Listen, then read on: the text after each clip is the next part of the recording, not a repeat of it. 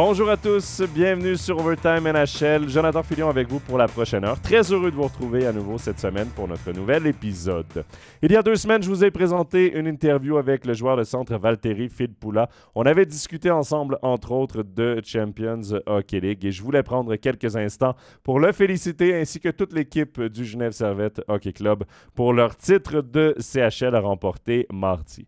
Si vous voulez revoir d'ailleurs cette interview, n'importe quelle interview de notre saison d'Overtime, Time NHL ou n'importe quel épisode. C'est disponible sur toutes nos plateformes, que ce soit sur YouTube, sur notre euh, application numérique MySport, sur notre site Internet, ainsi euh, que sur notre plateforme d'écoute audio Spotify, Apple Podcasts, SoundCloud, beaucoup d'endroits donc où vous pouvez retrouver tous les épisodes de la saison. Sans plus attendre, on va commencer notre, euh, notre émission d'aujourd'hui avec l'entraîneur Danny Gelina.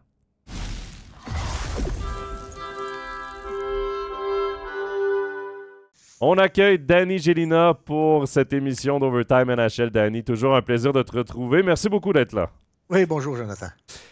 Danny, on va commencer évidemment avec le segment Up Suisse et on va parler de l'équipe qui retient le plus l'attention en Suisse. Évidemment, ce sont les Devils du New Jersey. Il y a beaucoup d'actualités du côté des Devils du New Jersey. D'ailleurs, il y a deux joueurs suisses qui ont fait leur retour. L'un qui avait été rétrogradé à Kira Schmid qui, a été rappelé par les Devils du New Jersey. Et l'autre, évidemment, euh, c'est euh, Jonas Sigenthaler qui, a été, euh, était blessé, qui est en fin de retour en, en, santé.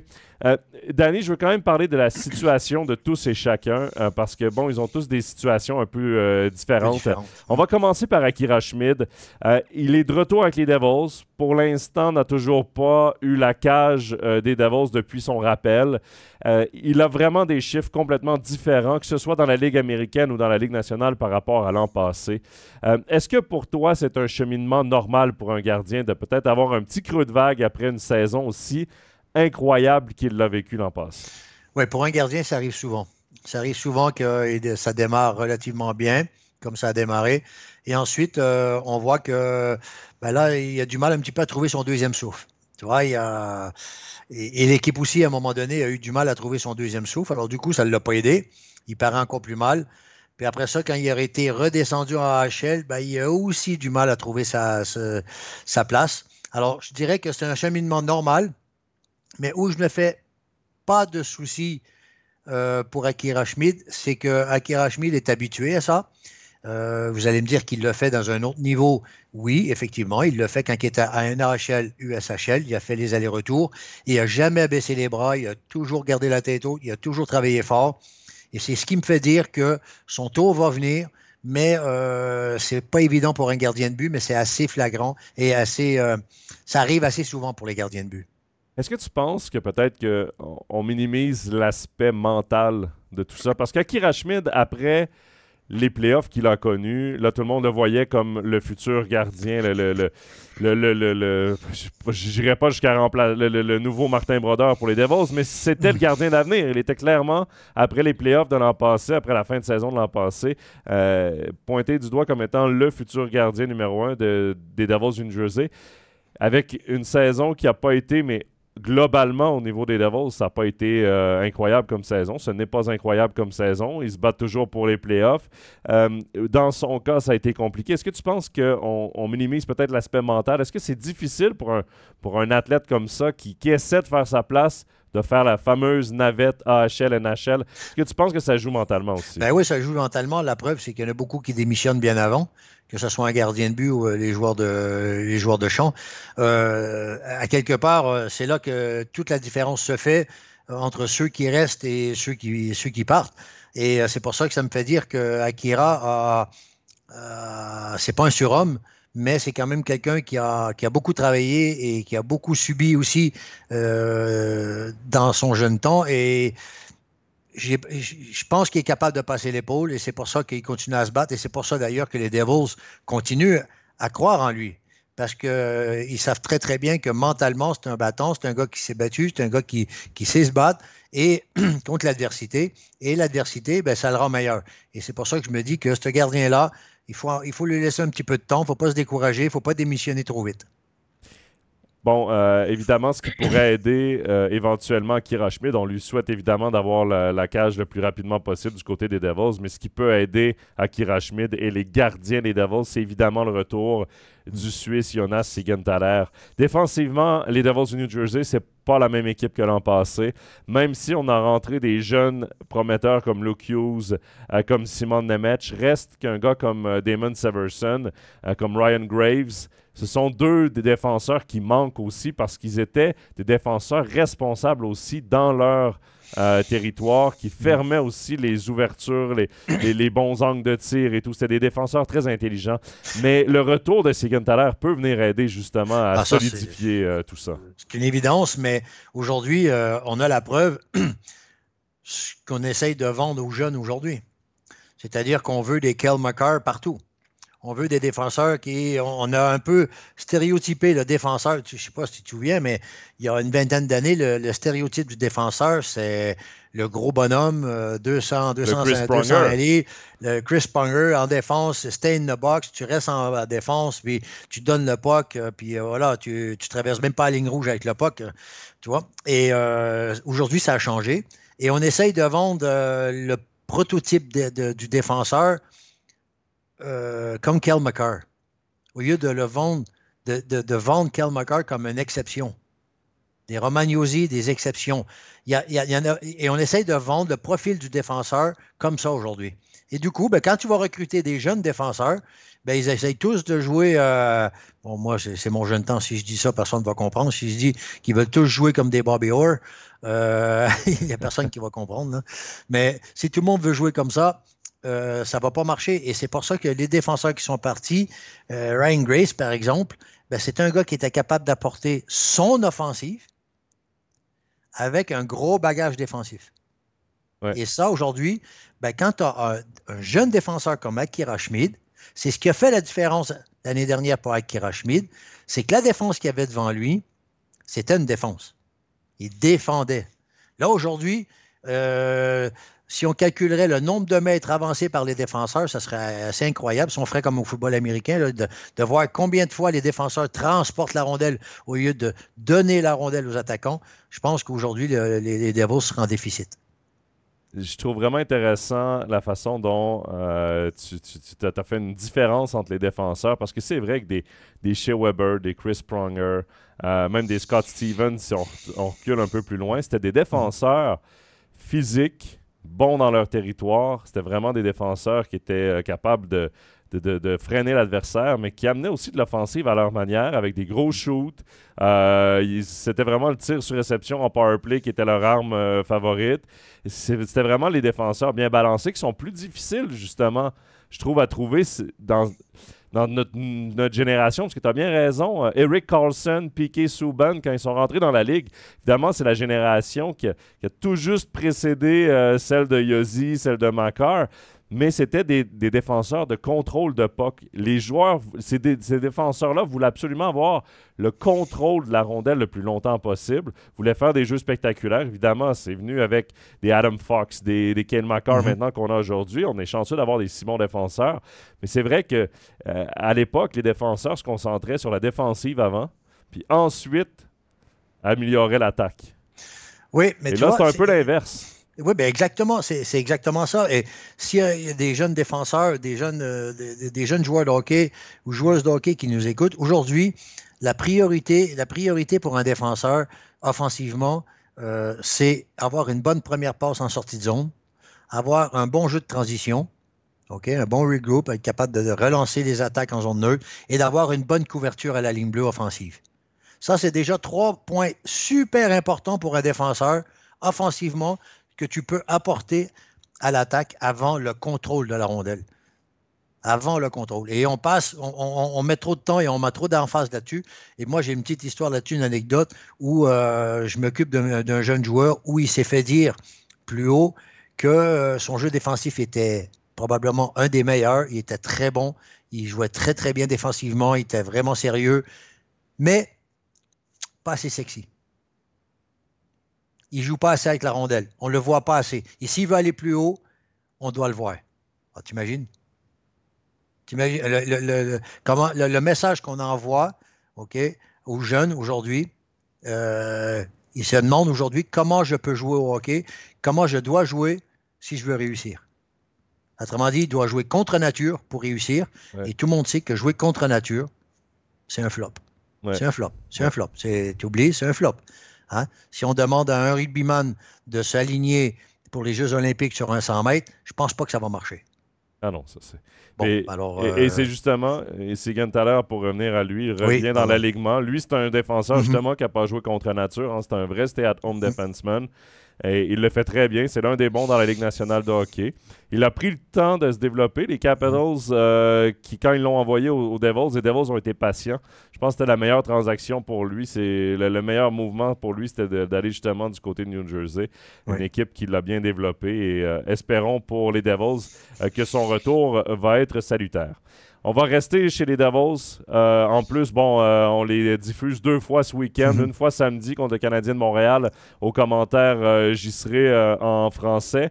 Et le dimanche, le lendemain, contre le Lightning de Tampa Bay. Donc, on aura la chance ce week-end de voir les Devils du New Jersey en action. Et l'un des joueurs qui a vraiment retrouvé sa touche dans cette équipe-là, évidemment, Jesper Bratt connaît une belle saison. Évidemment, Jack Hughes également. Mais Nico Ischier, depuis, depuis le début de l'année 2024, c'est 21 points en 20 matchs. Euh, les blessures, c'est derrière lui. Le début de saison, coup ça, c'est derrière lui. Là, on retrouve vraiment le Nico Ischier de l'an passé, le vrai Nico Ischier. C'est celui qu'on voit depuis 2024. Ben, le Nico Ischier en santé, c'est un Nico Ischier qui est, performant, euh, un gars qui est capable de faire la différence. Et euh, ben, lui fait partie des attaquants qui va, peut-être, hein, je dis peut-être, là je m'avance énormément, mais tu vois, on parlait des défenseurs tout à l'heure, mais là, lui fait partie des attaquants où pour lui, c'est difficile d'avoir des saisons à 100 points. Parce que lui, il n'est pas, il est pas. Lui, lui, son autoroute, elle n'est pas à sens, unique. Tu vois? Lui, il, va en avant, il va en arrière, il va en avant, il va en arrière. C'est un joueur qui joue pour l'équipe, c'est un joueur qui est concentré sur le jeu et répond à la demande du jeu et il ne va pas euh, dans un sens et puis il dit bon ben écoute, il se passera. Si je suis moins 4 aujourd'hui, c'est pas grave. Si j'ai mes 4 points ou mes 3 points, j'ai passé une belle soirée. Alors du coup, c'est un joueur, à contrarier, qui va toujours avoir des, saisons à 60, 70, euh, ce qui est déjà pas mal, il hein, faut y aller. Hein. Il faut y aller, d'accord? S'il reste en santé, quand tu regardes son pourcentage, c'est un gars qui, qui peut avoisiner, je pense, les 60 et 70 points par saison en étant aligné toujours contre les meilleurs trios et aligné aussi parfois pour briser le jeu adverse, c'est-à-dire jouer contre les meilleurs trios. Alors, c'est pas si mal quand même. C'est que Nico Chier, des soirs, il est capable de jouer comme un vrai premier centre de NHL, mais sinon, là, dans le meilleur des mondes pour les Devils du New Jersey, c'est un deuxième centre de luxe dans la Ligue nationale de hockey. C'est un joueur qu'on peut comparer à un Patrice Bergeron. C'est un joueur qui euh, comment je pourrais dire, en zone défensive, ne fait pas d'erreur. C'est un, gars vraiment qui prend les bonnes décisions au bon moment. Euh, c'est un gars qui, bon, évidemment, il n'a pas euh, toute l'expérience de Patrice Bergeron hmm. encore. C'est encore un jeune joueur. On l'oublie parfois, mais c'est encore un jeune joueur, Nico Ischier mais euh, dans le, haut de, sa carrière, vraiment au sommet de sa carrière, il peut être un joueur un peu à la Hansi Kopitar, un peu à la Patrice Bergeron. C'est des gars qui, euh, sont capables de produire offensivement, qui ont l'esprit offensif, mais qui n'oublieront jamais le côté défensif de leur jeu aussi, puis qui ne seront pas nécessairement toujours flashy, mais toujours efficaces. Mais c'est ça, c'est ça. C'est ce qu'on disait tout à l'heure des défenseurs, mais là, ça, ça, rebondit sur les attaquants. Ça rebondit sur les attaquants. Bon, euh, c'est positif pour Nico Chier. Un joueur qu'on aura à l'œil aussi ce week-end, par contre, c'est Timo Meyer. Et ça, ça va moins bien cette saison pour Timo Meyer, seulement 10 buts. Euh, et doit évidemment se racheter dans la deuxième partie de cette saison, surtout si les Devils veulent participer aux playoffs. Ils vont avoir besoin de Timo Meyer. Mais qu'est-ce que tu aimerais voir de lui dans cette deuxième moitié de saison? Toi, comme, entraîneur, tu vois Timo Meyer, s'il réussit pas à noircir la feuille de pointage sur une base régulière, s'il réussit pas à marquer des buts chaque soir, qu'est-ce que tu veux voir de Timo Meyer euh, qui donnerait le sentiment qu'il est dans la bonne voie? Son body language. Il faut qu'il change son body language. Euh, il ne donne pas l'impression d'être un gars heureux quand tu le regardes sur la glace, c'est vrai que c'est un gars qui n'est pas toujours expressif, mais là, il y a, des limites. Euh, son body language n'est pas bon. Son, visage n'est pas beau. On, sent, que le joueur n'est pas heureux. Il peut être déçu de sa saison, Mais je crois qu'il n'y a pas que ça. Il y a quelque chose qui ne va pas. C'est pas possible autrement. Et la deuxième chose que je voudrais voir changer, moi, ce qui qui me fait mal dans les statistiques, c'est son moins 24. Son moins 24, là, il fait mal. Tu vois, je veux dire, tu ne marques pas, mais rends-toi responsable et trouve un moyen d'avoir de l'impact pour ton équipe sur l'adversaire. Hein? Tu ne peux pas avoir juste de l'impact quand tu marques. Quand tu es dans une léthargie, quand les choses ne vont pas, ou quand tu es dans un mauvais soir, tu ne sens pas tes jambes, tu dis Mais de, Dieu, qu'est-ce qui se passe? Mes jambes ne veulent pas bouger. La première question, que la première chose auquel tu dois penser, c'est comment je peux être responsable, comment je peux avoir de l'impact dans mon équipe ce soir pour être rentable? Je ne vais peut-être pas mettre trois goals, mais comment je peux faire pour avoir un résultat pour aider mon équipe ce soir? Et de ne pas avoir la tête baissée en disant mais la seule chose qui compte, c'est il faut, faut que je marque, il faut que je marque, il faut que je marque. Puis au bout du compte, tu finis le match à moins trois. Ouais. Là, tu as un problème. Là, il y a un gros problème. Espérons, espérons qu'il changera justement cette, body language que tu parlais et justement qui, va se rendre. Mais je ne sais pas si c'est une question de. Euh, parce que, bon, évidemment, depuis le début de la saison euh, d'Overtime NHL, on en a parlé de Timo Meyer, de sa saison décevante. Est-ce que ça peut être euh, simplement le, style de jeu, l'environnement? J'ai de la difficulté à le croire parce que quand tu vois un Jack Hughes qui s'émerveille, qui, qui, explose offensivement, j'ai de la difficulté à croire qu'on retient à ce point Timo Meyer pour expliquer qu'un système de jeu peut ne pas lui convenir alors qu'à José marquait 40 euh, buts par année. Oui, non. Je pense que, euh, bon, après, est-ce qu'il y a une bonne communication ou est-ce qu'il s'entend bien avec l'entraîneur? Est-ce que l'entraîneur lui donne suffisamment? Moi, on va te dire un truc.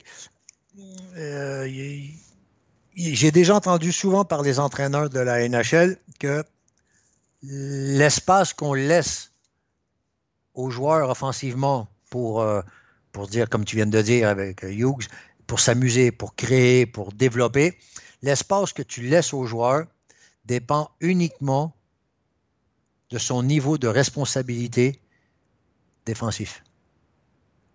Quand tu sais que les joueurs sont responsables, tu leur donnes l'équivalent en espace. Quand tu sais que les gars ne sont pas responsables, tu ne peux pas leur, les laisser faire tout ce qu'ils veulent parce que c'est des gars qui, à deux minutes de la fin, tu mènes 2-1, ils vont tenter tout et n'importe quoi. Il faut que les joueurs sachent que l'espace de créativité que tu laisses à un joueur va aussi dépendre de son niveau de responsabilité qu'il va prendre envers l'équipe. Si le joueur n'est pas responsable, tu ne peux pas laisser un joueur faire tout ce qu'il veut. Mais tu vois, tu dis ça, puis le premier nom qui me vient à l'esprit, c'est Cole Caulfield à Montréal. Mhm. Il marque moins de buts cette année, obtient quand même sa part de points. Mais par rapport à l'an passé, j'ai l'impression qu'il coûte moins de buts. Simplement parce que euh, en ce moment, il est en train justement de trouver cette, euh, son équilibre. C'est son équilibre. L'équilibre. Exactement. Et ça, c'est l'expérience, d'accord? C'est, ça, il faut laisser le temps. Euh, aux joueurs, mais là, on parle de, Timo Meyer et Caulfield. Timo Meyer, lui, euh, il, a l'expérience aujourd'hui et il sait ce que, il sait comment faire. Mais tu as effectivement raison, euh, Caulfield, ben, c'est vrai qu'il marquait beaucoup, mais il coûtait beaucoup. Oui, c'est ça. Donc le ratio n'était pas très, très bon. Ben, le ratio n'était pas bon, mais comme euh, de toute façon, ça ne changeait pas grand-chose pour le Canadien, on n'en parlait pas beaucoup. C'est ça. Mais il arrive un moment où quand, tu, quand chaque point compte pour faire les séries éliminatoires, ça commence à compter. Là. Ben, c'est ça, c'est que s'il garde cette attitude-là au moment où c'est les bagarres pour les playoffs ou qu'on est rendu en playoffs, ben, c'est là qu'il coûte cher. Puis c'est cette mentalité-là qu'il faut casser pour les jeunes joueurs. Euh, donc, je le rappelle, deux matchs des euh, Devils, dont un commenté en français ce week-end, samedi contre le Canadien de Montréal et dimanche en anglais face au Lightning de Tampa Bay. On va passer à une autre équipe. Euh, et quand on se parlait avant l'émission, avant je t'ai demandé un peu euh, des, idées de sujet. Tu m'as tout de suite parlé des Kings de Los Angeles. Euh, bon, les Kings qui semblent être en voie de se replacer, c'est quatre victoires de suite, sont de retour dans le portrait des playoffs, sont six points d'avance maintenant euh, comme pour leur place en playoffs. Kevin Fiala, ça va moins bien. C'est un point en six matchs euh, dernièrement. Euh, il a quitté, là, il, était à un point par match depuis le début de la saison. Là, c'est un petit peu en dessous. Euh, mais tu voulais parler de fatigue mentale. Et je trouvais ça intéressant. Je vais tout de suite te passer le POC, comme on peut dire, parce que je veux t'entendre parler d'une possible fatigue mentale. C'est ça que tu vois, toi, qui, expliquerait cette baisse de régime des, Kings? Ça pourrait expliquer ça parce que Le début de saison a été incroyable. Hein. Ils ont fait un très, très bon début de saison. Tout marchait bien, mais ils avaient un, système ultra disciplinaire. Vraiment disciplinaire. Il n'y avait pas beaucoup d'espace à la créativité, euh, pas beaucoup d'espace au jeu, mais c'était de l'ancien hockey. Euh, vraiment, c'était vraiment ultra disciplinaire. À la Jacques Lemaire. Tu vois, c'est. Euh, et là, c'était solide. Et c'était beau, c'était bien. Mais à partir du moment que tout le monde vraiment était concentré pour le jouer. Mais à un moment donné, ben, il est arrivé, ce qui est arrivé, c'est qu'à un moment donné, l'équipe a explosé. Mentalement, les joueurs étaient fatigués de jouer ça. Ça demandait beaucoup d'énergie euh, mentale, physique, beaucoup de patience. Alors, du coup, la patience, ça te bouffe du mental. Et les joueurs se sont fatigués du système. Et là, ça a commencé à rouler. Tiens, tu perds une fois, tu perds deux fois, tu perds trois fois. Puis là, ils sont rentrés dans une spirale négative. Puis que, puis finalement, ben, les joueurs, à un moment donné, ont mis ça sur le dos du système, finalement, sans, sans, fait par exprès. Parce que euh, c'est ce qui est arrivé. Et du coup, euh, ben, le changement d'entraîneur devenait obligatoire. Mm-hmm. Obligatoire. Parce qu'il fallait vraiment changer le système. Il fallait redonner euh, aux joueurs l'envie de jouer un autre jeu qui leur convient peut-être mieux, mais en même temps, est-ce qu'il est efficace? Et c'est toujours la question qu'il faut se poser. Hein? C'est que finalement, ça a marché pendant deux mois, deux mois et demi, trois mois. Ça a marché super bien, les joueurs jouaient bien, mais mentalement, les gars étaient vraiment euh, au bout. Et du coup, il n'y avait plus de place même à la communication. C'est-à-dire que quand les joueurs mentalement sont, pris, il n'y a plus de place à la communication. C'est très difficile de communiquer avec une équipe qui est, qui est mentalement décrochée. Et du coup, ben, euh, la structure ne pouvait plus tenir. Les gars n'arrivaient plus à tenir la structure, n'arrivaient plus à tenir le système de jeu. Et puis à un moment donné, ben, quand tu embarques dans une spirale négative, ben, tu, tu, laisses aller. Tu laisses aller, tu déroules et tu rentres dans une spirale qui est très difficile à sortir de là.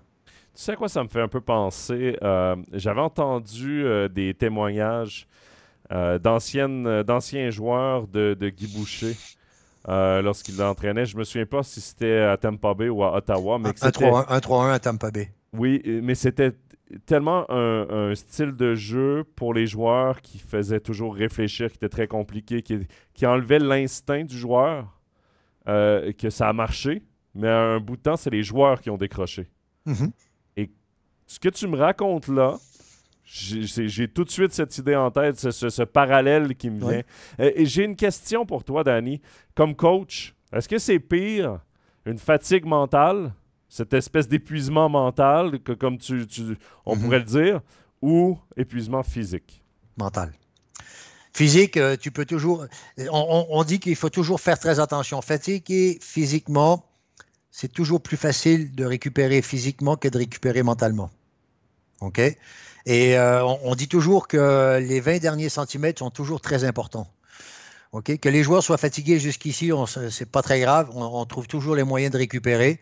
D'accord? Mais quand les joueurs sont fatigués là, c'est très, très, très compliqué. Très compliqué, puis très dangereux parce que, euh, je te l'ai dit, la communication ne peut pas passer euh, normalement. Ça demande du temps, ça demande beaucoup de travail, ça demande éventuellement un break c'est-à-dire mhm. euh, éventuellement de plus voir pendant. Euh, ça, c'est pas possible en NHL. Tu vois ce que je veux dire? Non. alors, du coup, alors, du coup mental, quand ton équipe elle est fatiguée mentalement, euh, d'ailleurs, c'est pour ça que ça a été très, très rapide et puis euh, ça n'a pas trop lésigné sur les changements et puis sur les choix des personnes pour ramener une dynamique. Euh, chez... Ça a pris quelques matchs d'ailleurs, hein. ça n'a pas, tourné, ça pas tourné tout de suite. Puis je saute directement sur Fiala. Fiala n'est pas dans une, dans une léthargie. Fiala est dans un système aujourd'hui où il faut gagner. Les joueurs, ne, ils ne peuvent pas partir en. Tu parlais de Caulfield tout à l'heure? Oui. Ben là, Fiala est dans cette dynamique-là aujourd'hui. Ouais, Et ce qui est difficile sur le plan des journalistes, c'est qu'on met beaucoup l'emphase sur eh ben, You Fiala, You Fiala, You Fiala. Mais Fiala, aujourd'hui, est au diapason de l'équipe. Il se met au service de l'équipe. Et ça ne veut pas dire que c'est négatif? Non, pas du tout. Du tout, du tout. Non, c'est l'instinct du moment, c'est le moment qui, veut ça du joueur.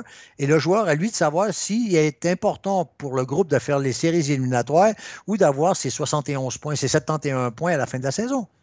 Ouais. Tu parlais de prendre un break. Tu as besoin de, prendre un break pour refaire le niveau, euh, l'aspect mental d'une équipe, d'un groupe. Est-ce que, évidemment, c'est pas le luxe qu'on a en NHL. Est-ce que, parce que là, si on prend l'exemple des Oilers d'Edmonton, changement d'entraîneur, si on prend l'exemple euh, des Kings de Los Angeles, changement d'entraîneur, est-ce que le changement d'entraîneur est la seule solution euh, pour tourner un peu cette Non, l'évaluation est très importante. L'évaluation est très importante. Et euh, d'ailleurs, lorsqu'on regarde les deux, les deux directeurs des, des, deux équipes, c'est des gars qui ont d'expérience.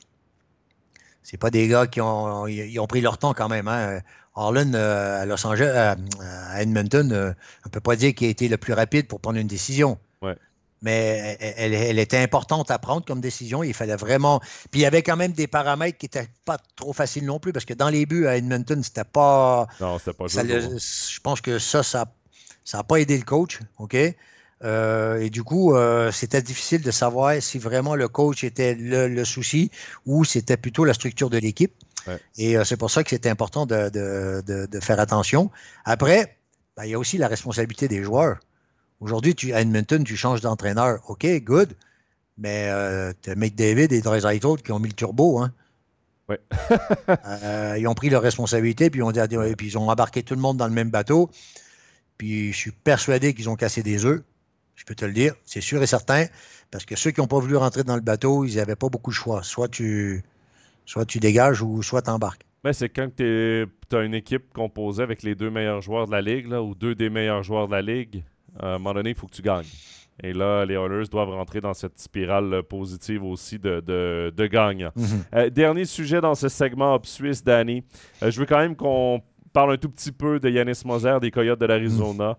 Euh, bon, Moser qui, avec un lent, après un lent départ, d'ailleurs, il nous l'avait mhm. dit ici sur Overtime NHL, a repris ses marques. Son entraîneur, d'ailleurs, lui a donné plus de confiance. je lui avais posé comme question est-ce que les playoffs sont un objectif? Sans botter en touche, c'était compliqué pour lui euh, de dire que oui, hein, c'est vraiment un processus du côté de l'Arizona, mais clairement, il disait que l'équipe était à prendre au sérieux. Mais là, c'est 10 défaites consécutives pour les euh, Coyotes. Euh, donc, terminer les playoffs, là-dessus, on est, soyons honnêtes.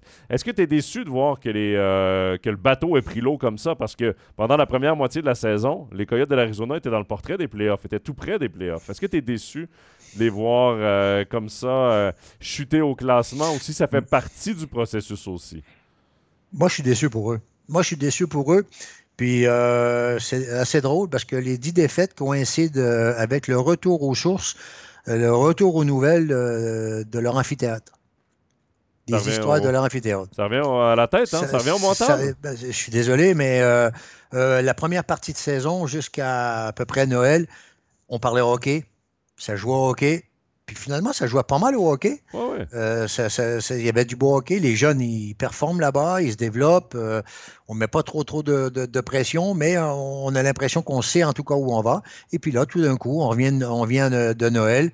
Et comme cadeau de Noël, on revient encore avec tout le bazar de, de, la patinoire, enfin de l'amphithéâtre, parce que là-bas, ils veulent faire un amphithéâtre. Hein. Un amphithéâtre, ça veut dire juste simplement que c'est pas juste une patinoire, c'est un peu comme. Euh, aux États-Unis, ils font souvent des, lieux où euh, deux, trois clubs euh, peuvent jouer, c'est-à-dire basket, hockey, euh, spectacle. Alors du coup, ben, ça recommence et puis les problèmes recommencent. Puis les joueurs, ben, où c'est qu'on va jouer? On y met dehors, l'équipe va être vendue, l'équipe va déménager. Ben, c'est des êtres humains, c'est des gars qui ont des familles. Si aujourd'hui l'équipe de l'Arizona déménage, je dis n'importe quoi, c'est une blague, déménage à Québec, ben, c'est pas pareil pour tout le monde. Là. Ben non. OK? C'est pas juste de la viande, c'est pas juste des gars qui, soi-disant, gagnent des millions, parce qu'en Arizona, il n'y a pas grand monde qui gagne euh, des. des c'est pas, pas le même marché que partout. C'est des gars qui gagnent bien leur vie, c'est des gars qui sont professionnels, mais c'est des gars aussi qui ont son papa ou son mari. Ou...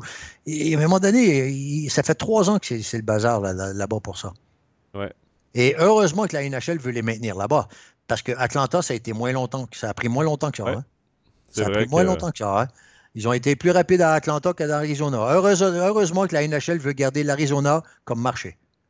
Oui, parce que c'est beaucoup, beaucoup de patience de la part de Gary Bettman, mais c'est quand même dommage, comme tu dis, de voir euh, les Coyotes comme ça, euh, hors du portrait des playoffs. Danny, on va maintenant parler de toute autre actualité des dernières semaines dans la NHL avec notre segment Head to Head. Danny, il y a eu beaucoup d'actualités dans les dernières semaines en NHL. Et donc, c'est parfait pour notre segment et Ça nous fait plusieurs sujets évidemment à discuter. Et on va commencer avec notre tout premier sujet. Euh, bon, ça fait vraiment les manchettes euh, ces dernières semaines. D'ailleurs, au moment d'enregistrer en ce mercredi, la NHL a communiqué euh, que l'appel de Morgan Riley, l'appel de sa suspension, ne serait pas entendu. Donc, la suspension à Morgan Riley de 5 matchs plus 200 000 dollars US d'amende sera maintenue. Pourquoi cette suspension de cinq matchs? Un double échec en plein visage de Riley Gregg des, euh, des sénateurs d'Ottawa. Qu'est-ce qu'il avait fait, ce jeune joueur de 21 ans? Il avait tout simplement fait un énorme slap shot dans une cage vide alors qu'il était en échappé.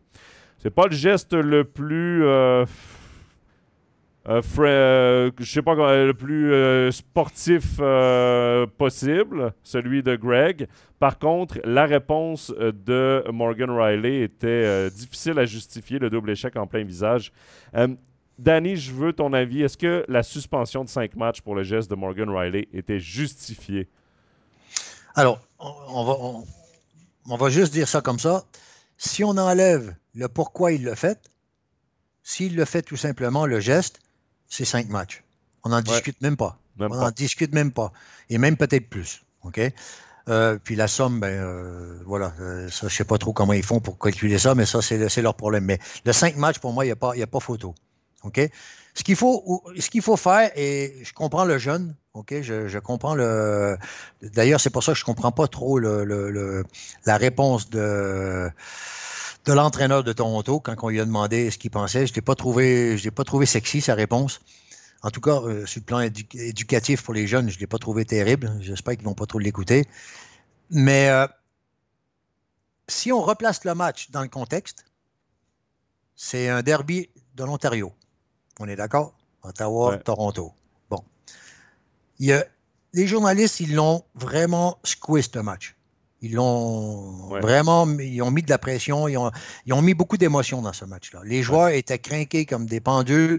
C'était vraiment, vraiment, ils ont, ils ont bien réussi leur coup pour faire vraiment mousser le gros match de l'Ontario, le derby de l'Ontario. Et puis, ils ont été, mon ami, ils en ont mis une sauce incroyable, OK? Et euh, ben, les joueurs étaient vraiment craqués et le joueur arrive dans une cage vide et euh, pour clouer le match, il lance avec toute son, sa hargne, sa fierté et, son, émotion du match qui met euh, comme s'il avait mis un coup de poing, mais il a mis plutôt euh, un but. Voilà. Bon, il est jeune. Ça se fait pas. Bon, OK, ça se fait pas. Euh, si moi, à l'époque, j'aurais fait ça contre Repentini, ça n'aurait pas été grave. Tu vois, je veux dire, c'est de l'émotion. On veut, on, veut, on veut de l'émotion dans un jeu comme le hockey sur glace, mais il ne faut pas trop en mettre, puis il faut en mettre seulement une fois de temps en temps et à certaines places, puis seulement quand ça m'arrange.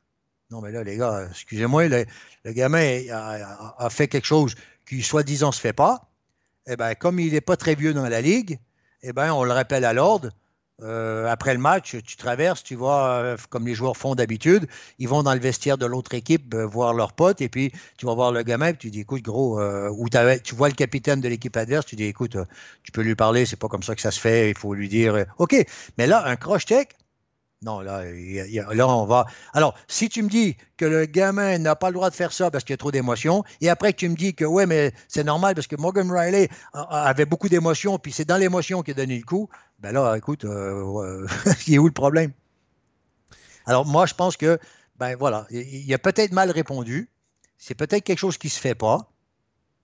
Mais si je me souviens bien dans tout ce que j'ai lu, Marcel Dion l'avait déjà fait. Ouais en junior, hein? OK. Il l'avait déjà fait, hein, il le dit. Euh, il n'avait rien eu, personne ne l'a approché.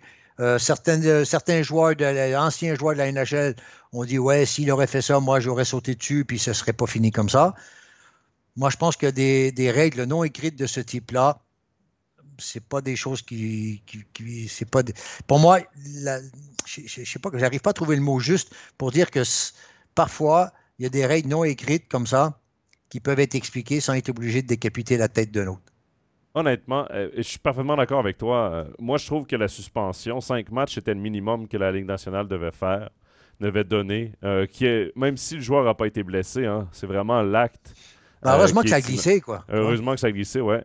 Mais slapshot ou non, je veux dire, oui, c'est des lois d'un écrit du hockey. Hein, encore là, euh,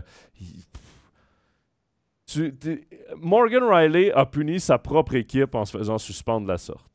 Euh, je suis pas d'accord, ils ont gagné quatre matchs quand il n'était pas là. oui. Mais normalement, sur papier, tu enlèves quand même le meilleur défenseur de l'équipe. Exact. Euh, il s'est puni lui-même. Euh, c'est complètement imbécile, surtout que au prochain match, soyons honnêtes, ben là, celui qui a le cible, la cible dans le dos, c'est Morgan Riley. Donc lui-même vient de mettre sa cible dans le dos. Puis là, après, son entraîneur et Ryan Reeves prennent sa défense. Oui, les, gars... Les, gars ont pris leur défense, mais quand même, l'association des joueurs, on ne les a pas entendus. Hein? Non. on ne les a pas entendus. J'aurais aimé les entendre. Non, mais pourquoi? Non, mais tu ne peux pas les entendre. C'est pas une règle. Mais c'est une règle qu'eux ont établie. Ça n'existe pas. Le gars, il a le droit de lancer. S'il aurait voulu jouer à faire un coup de billard, imagine le gars, il patine, il a le temps, puis il se couche, puis il fait un coup de billard. La NHL veut du spectacle. La NHL veut des choses différentes. La NHL veut de l'émotion. Tu crois que Batman il va, Batman, il va dire à Morgan Riley Non, tu as raison, le gamin, il joue avec trop d'émotion. Batman, c'est le premier qui est heureux de voir qu'il y a de l'émotion entre Ottawa ben et Toronto. Ben oui. Mais après, Morgan Riley aurait été mieux lui de passer à côté, puis après son but, là, après sa célébration, juste passer à côté puis lui dire Ça, mon gars, ça se fait pas ici. Au prochain match, fais attention à toi. Ouais, euh, si tu veux, comme ça, oui. Tu, peux l'intimider comme ça. Après, ça veut pas dire que tu vas faire quelque chose au prochain match. C'est juste qu'au prochain match, il va arriver puis il va trembler comme une feuille. Il va avoir peur, peut-être. Il va être intimidé. Il parce que de l'intimidation sur les patinoires NHL, sur les patinoires en Suisse, il y en a beaucoup.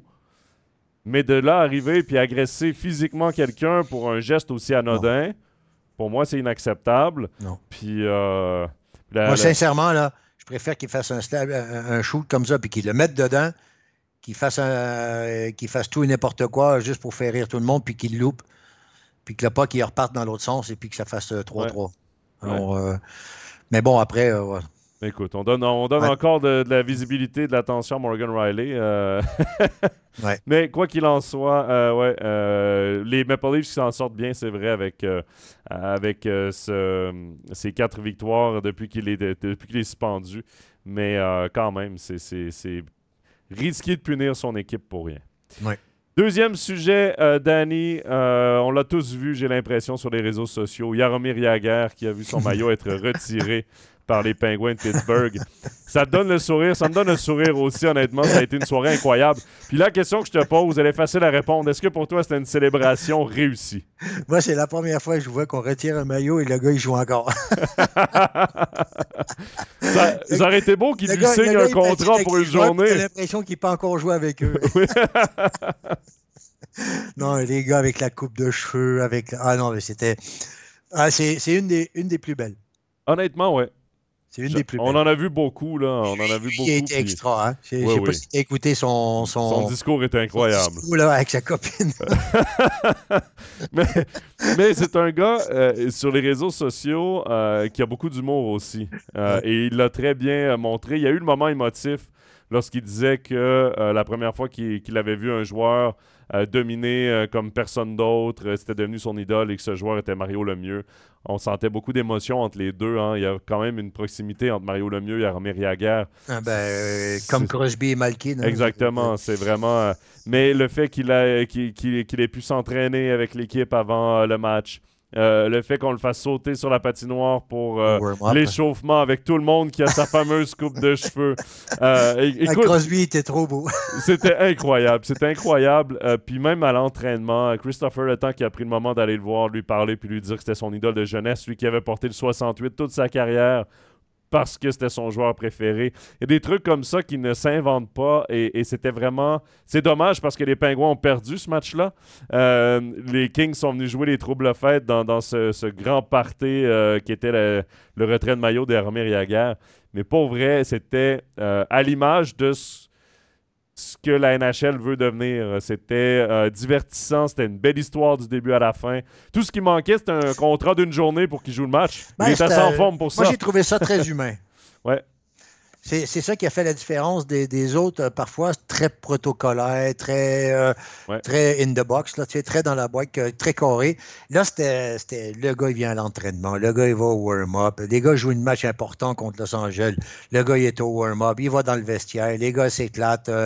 Euh, T'as Mario Lemieux qui est là-dedans puis qui se mélange, euh, qui, euh, qui se mélange. Les anciens sont venus, Francis est venu. Euh, enfin, ils sont tous venus d'ailleurs, mais oui, mais j'ai trouvé ça. Ouais, très humain, très humain et puis très drôle. Très, moi, c'est une des premières fois que je regarde presque de bout à bout euh, ça, d'habitude, je vais vite euh, à l'essentiel, mais là, j'ai trouvé ça trop drôle.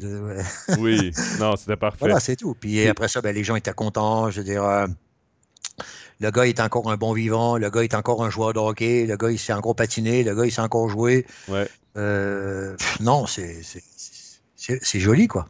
Moi, j'ai trouvé ça beau. Oui, c'était magnifique. je suis du même avis. Et il est sorti énormément de statistiques par rapport à la carrière de Yaromir Yaguer. Et celle qui m'a le plus impressionné, qui m'a le plus surprise, c'est euh, c'est celle qui disait que Yaromir Yaguer avait joué avec ou contre 38% des joueurs de l'histoire de la Ligue nationale de hockey au cours de sa carrière. C'est dire à quel point il a joué sur plusieurs générations. Il a joué avec ou affronté plus du tiers des joueurs qui ont jouer dans la Ligue nationale de hockey. C'est assez exceptionnel quand même, cette carrière de Yaromir Yaguer. Vraiment un très, très beau moment.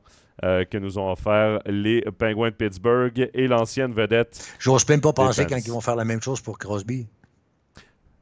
Ça va être exceptionnel aussi, ouais.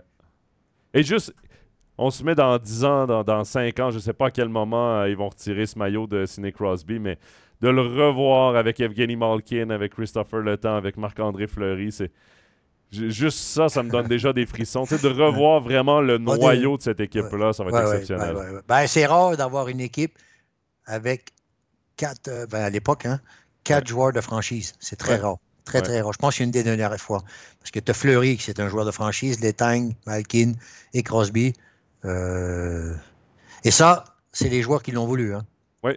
Parce que quand tu regardes le contrat de Crosby, puis tu regardes ceux de McKinnon et puis de McDavid, il y a une petite différence. Pourquoi? Tout simplement parce que Malkin, Crosby et Letang et Fleury avaient fait un pacte qu'ils voulaient jouer ensemble le plus longtemps possible et puis c'était le seul moyen de, d'avoir une équipe capable de gagner la Coupe Stanley le plus longtemps possible ensemble. Ouais. Ben écoute, on va rester sur les Penguins de Pittsburgh, Danny. Euh, on va parler des Penguins et des Capitals de Washington parce qu'évidemment, dans leur époque, ils ont. Les deux équipes ont aligné probablement les deux plus grandes vedettes de la génération Alexander Ovechkin et Sidney Crosby. Euh, là, les deux équipes se retrouvent à 6 points et à 8 points d'une place en playoff. Washington est à 6 points, Pittsburgh à 8 points pour euh, les playoffs.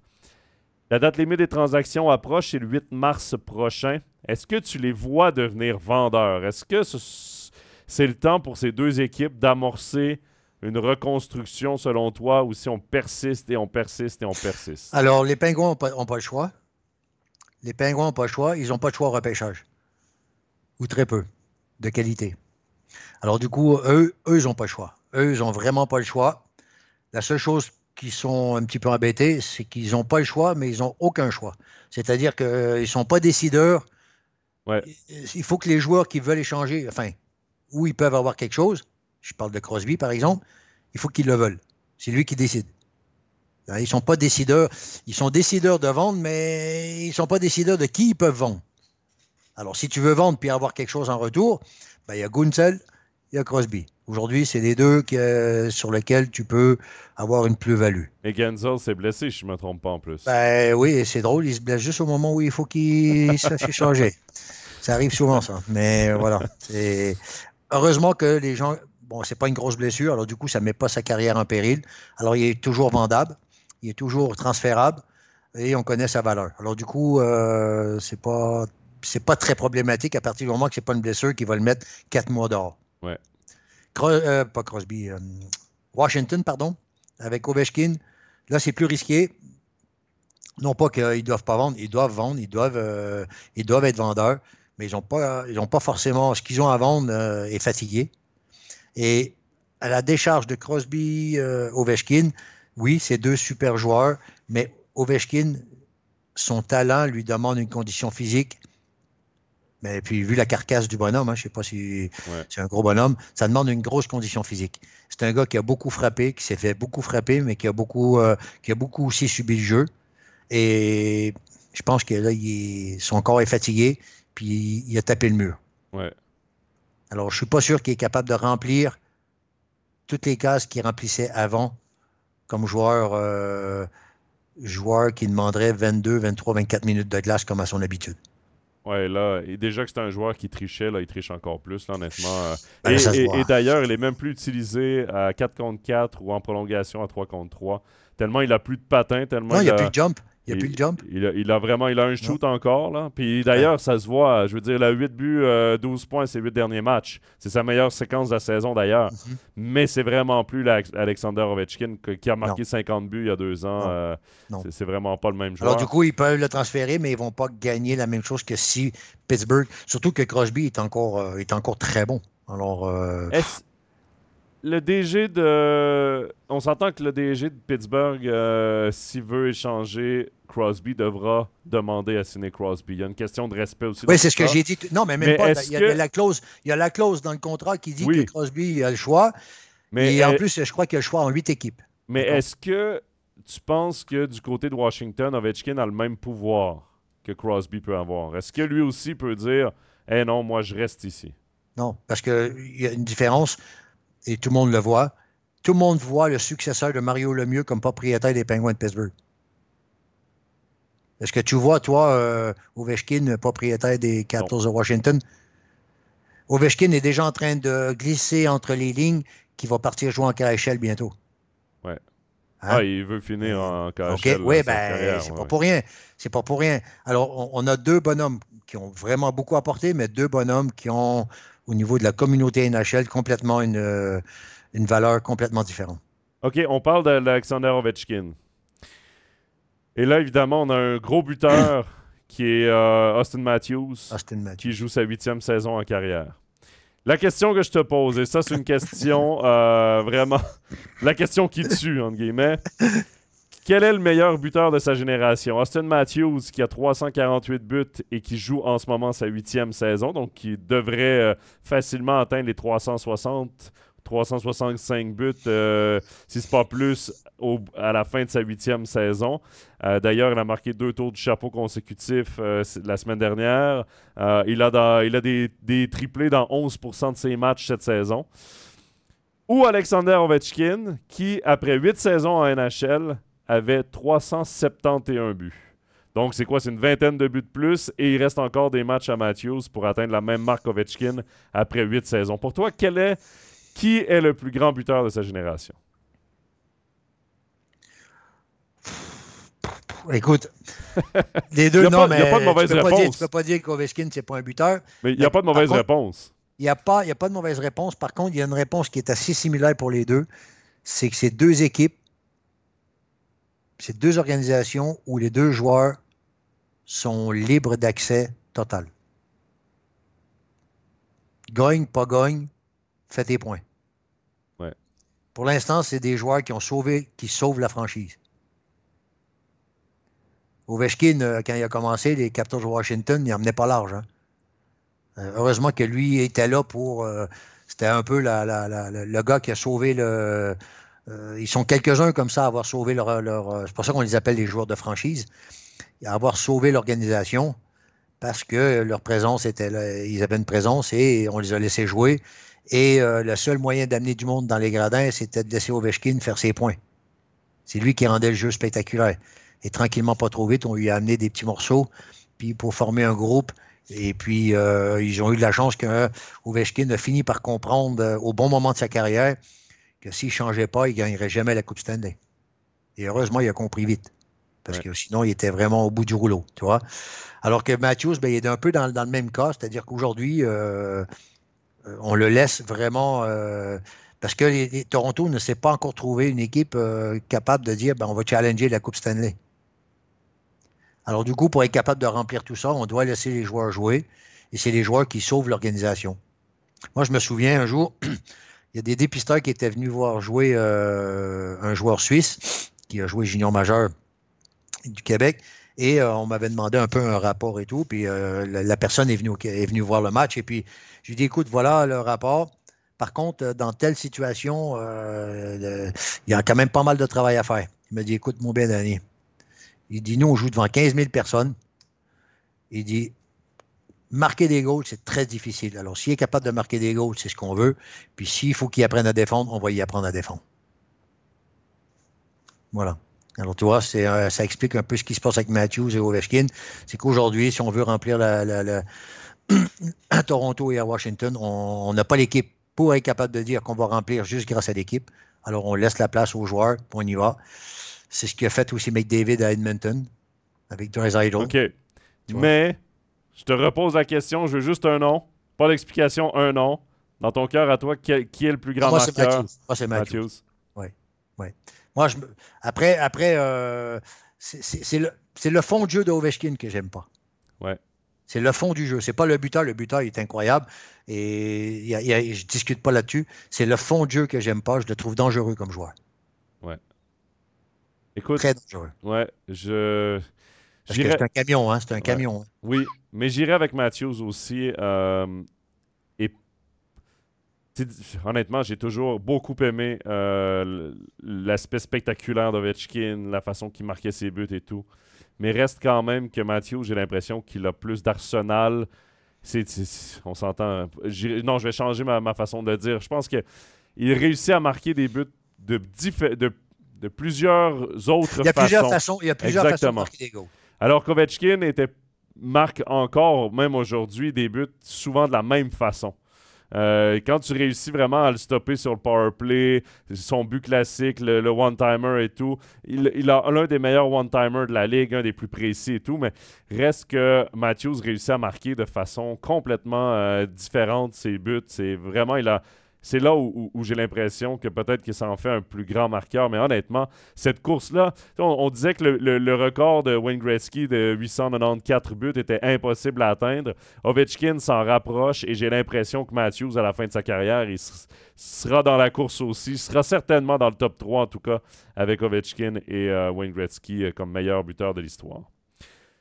Dernier sujet, Danny, on a le temps pour un petit dernier. Euh, il y a la USHL, donc la Ligue de développement américaine, euh, qui, euh, qui, qui, est vraiment la, porte d'entrée vers la NCAA. Euh, donc les collèges américains, les universités américaines, qui auraient, parce qu'évidemment, c'est des, nouvelles qui ont été divulguées, mm-hmm. mais qui n'ont pas été 100% confirmées, mais c'est quand même, ça va dans cette direction-là. Ah, c'est ça, ouais. Euh, voudrait avoir une division canadienne, donc quatre clubs au Québec, des clubs en Ontario. Euh, donc, viendrait jouer un peu dans la cour de la Ligue canadienne de hockey, donc la Ligue de l'Ouest, la Ligue de l'Ontario et la Ligue de hockey euh, junior maritime Québec. Est-ce que tu penses que c'est une mauvaise nouvelle, justement, pour ces trois ligues-là, de voir arriver la USHL dans le portrait canadien? Alors, ben, je pense qu'on peut peut-être l'avoir de deux façons. Moi, si je suis joueur de hockey, je me dis, une opportunité de plus. OK? Par contre, la USHL peut éventuellement, et là, il faudrait voir le, fond du Junior 3A au Québec, qui est censé, qui est censé être une ligue qui permet cela, et le Junior A en Ontario et Junior A ben, euh, dans l'Ouest. Parce que en Ontario et dans l'Ouest, c'est pas Junior 3A, c'est Junior A. Ouais. Alors, euh, puis nous, à Québec, on est plus intelligents, c'est trois. Alors, euh, c'est bizarre, mais c'est comme ça. Alors, ça, ça va faire de l'ombre à cette ligue-là. OK? Parce que euh, Carl Turris, par exemple, qui a joué au Prédateur, a joué dans, en Junior Ouais. Tu vois? Seabrook a joué en Junior A. tu vois, il y a même des très, très bons joueurs d'NHL qui ont joué dans, en Junior C'est juste que les garçons voulaient garder leur éligibilité pour euh, l'universitaire. Alors, ça fait une ligue de plus. Ça peut permettre aux joueurs, à plus de joueurs d'évoluer. Est-ce que ça va affaiblir le junior 3A et le junior A? Certainement. Hmm. Certainement, ça c'est certain. Est-ce que ça va affaiblir la Ligue junior majeure? Non, je pense pas. Je pense pas. Par contre, ce qui va être très intéressant, et là j'attends d'avoir des trucs, c'est sur la draft. C'est sur la draft. Est-ce qu'on va drafter des joueurs américains pour aller jouer? Et où on va, si USCG qui, est, qui est basé au Canada, vont prendre que des joueurs canadiens.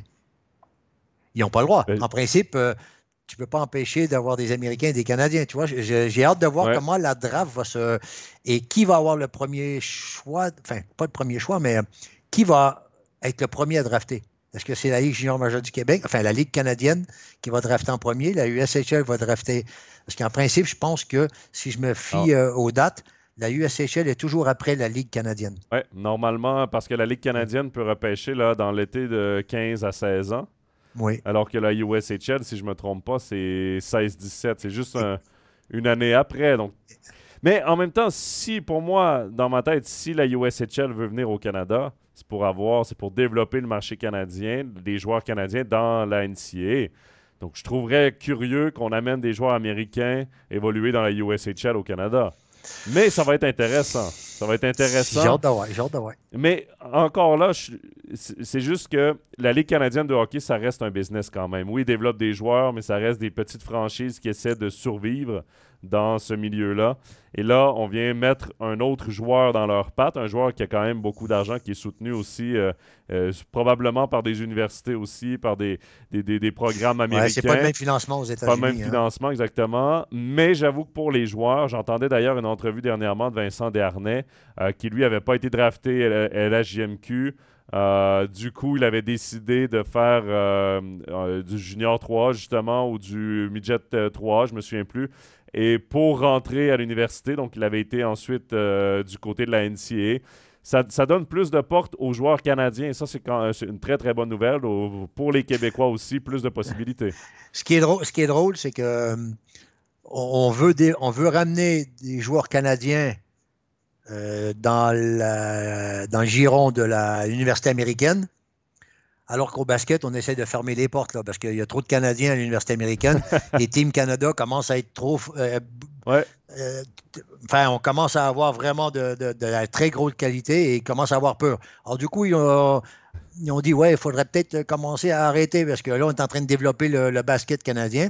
Puis là, ils voient aussi que le basket. Alors, c'est drôle comment Comment, euh, comment le processus il est fait? Hein? Ils vont peut-être faire marche arrière dans 5-6 ans s'ils voient que les forces sont, sont, euh, sont changées. Mais ce serait intéressant de suivre. Les Américains sont euh, tellement business que les universités s'en foutent un peu parce que quand, quand, tu joues à NCAA et que tu as une patinoire, les, les, les, golfers, Minnesota, UM, l'Université de Minnesota, il y a 15 000 personnes, une patinoire de 15 000 personnes pour l'université. Depuis 1972, c'est plein. Sold out.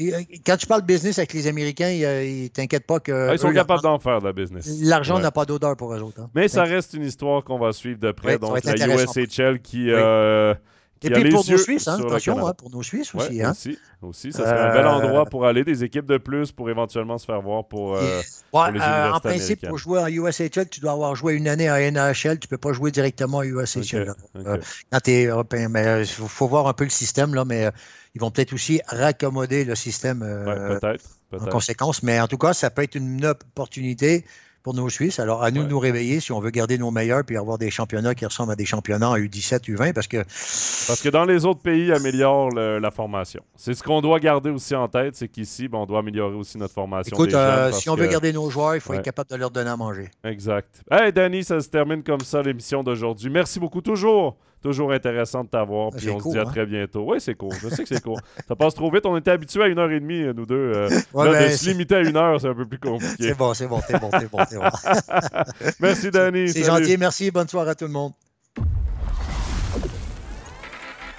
Avant de vous quitter, je vous rappelle nos deux rendez-vous NHL sur MySports ce week-end qui mettront en vedette les Devils du New Jersey? Tout d'abord, samedi 20h sur MySports 8, le Canadien de Montréal affrontera les Devils dans notre match de la semaine commenté en français. J'aurai donc la chance de vous y retrouver pour vous faire vivre cette rencontre. Et sinon, le lendemain, dimanche 19h sur MySports 4, encore une fois, les Devils seront en action, cette fois face au Lightning de Tampa Bay, en commentaires originaux anglophones. Sinon, dans deux semaines, rendez-vous pour un nouvel épisode d'Overtime NHL. Il sera certainement question de la date limite des transactions qui sera le 8 mars prochain. Sinon, entre-temps, portez-vous bien et j'ai très hâte de vous retrouver. Bye bye.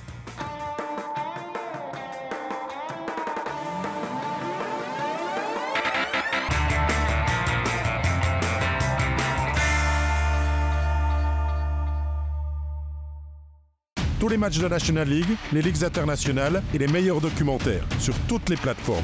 Abonne-toi. MySports, c'est le hockey.